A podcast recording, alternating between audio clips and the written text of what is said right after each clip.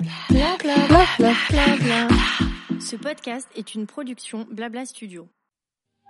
J'ai voulu que rien de ce qui est humain ne me soit étranger. Être femme, ce n'est pas une donnée naturelle. C'est le résultat d'une histoire. Je ne suis pas de ceux et de celles qui craignent l'avenir. Oser. J'avais échappé aux servitudes de la condition féminine. Avec détermination. Je m'appelle Elisa, j'ai la quarantaine, et pourtant j'ai l'impression d'avoir eu déjà mille vies derrière moi.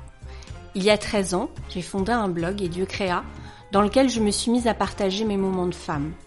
Quelques années plus tard, j'ai commencé à recevoir des lettres de femmes qui me parlaient de leurs problèmes, qui commençaient toutes par Chère Elisa.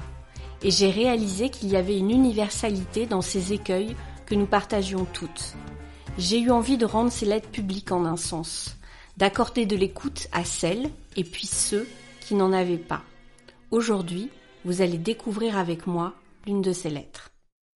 Chère Elisa, et les femmes d'aujourd'hui? Ces dernières semaines, je me perds un peu. J'ai beaucoup de projets professionnels, mais je n'arrive pas à m'y atteler de façon efficace. J'ai toujours un peu l'esprit parasité. Je me suis lancée en effet dans un combat qui résonne très fort en moi, mais dont je ne mesure les conséquences ambivalentes qu'aujourd'hui. Je me suis découvert des compétences insoupçonnées, à moi la solitaire qui ne sait pas travailler en équipe. Je suis sortie de ma zone de confort, j'ai fait des centaines de mails, j'ai créé un site internet, j'ai rencontré des débutés, des sages-femmes et des femmes juste exceptionnelles. J'ai même organisé une semaine complète d'événements. En cela, tu dois bien imaginer que c'est plutôt galvanisant. Je ne vais pas te mentir, c'est même assez flatteur pour mon ego. Mais à côté de cela, il y a ces derniers temps une forme de lassitude qui s'installe, une tristesse, une désillusion, et à contrario, ça c'est beaucoup moins agréable. Je t'en ai déjà parlé, mon combat, c'est la pérennisation des maisons de naissance en France. On pourrait penser que c'est assez simple. Il ne s'agit pas de sauver la planète, d'éradiquer la famine ou le sida. On pourrait se dire que si le gouvernement a déjà plié pour une expérimentation en France, c'est presque gagné. Eh bien, détrompe-toi. Je découvre au fil du chemin que j'emprunte que ce n'est pas si évident que ça mobilise dans la pensée collective et politique des peurs et des réticences bien profondes, que dans notre pays, nous avons cette drôle de pensée autour de la naissance, qu'elle n'appartient plus vraiment aux femmes, mais à une institution médicale. D'ailleurs, on dit aujourd'hui que ce sont les soignants qui accouchent les femmes. Tu vois un peu l'abus de langage. Tu me connais un peu, je ne suis pas du genre à m'opposer au progrès, à la science. Je suis convaincue que la médecine sauve aujourd'hui des femmes qui mouraient en couche autrefois, et autant de bébés. Il n'est pas question dans mon propos de remettre en question la médicalisation, mais juste de replacer les femmes au centre de ce processus. À mon sens, la médecine devrait être à la disposition de la femme qui enfante, et non l'inverse. Je suis d'ailleurs profondément pour la péridurale, mais à condition que ce soit un choix. Je ne peux m'empêcher de constater que beaucoup de peurs et d'a priori sur l'accouchement physiologique prennent racine dans des pensées tout simplement sexistes, qui considèrent que la femme n'est pas ou plus capable, et que si elle le désire, elle est un peu folle de vouloir souffrir. Ces pensées qui trouvent obscènes d'entendre crier une femme qui accouche ou de la visualiser à quatre pattes comme un mammifère. Qui a donc décidé que c'était plus humain d'entendre des soignants crier Poussez madame! ou de visualiser une femme les pieds dans un étrier? Ne serait-ce pas une culture patriarcale qui incite les femmes à vivre dans le contrôle, à toujours réfréner leurs émotions de peur d'être jugées d'hystériques? Ne serait-ce pas cette même culture qui nous a fait perdre confiance dans notre plus grand pouvoir, dans cette faculté si naturelle, intense et essentielle à la vie qu'est l'accouchement?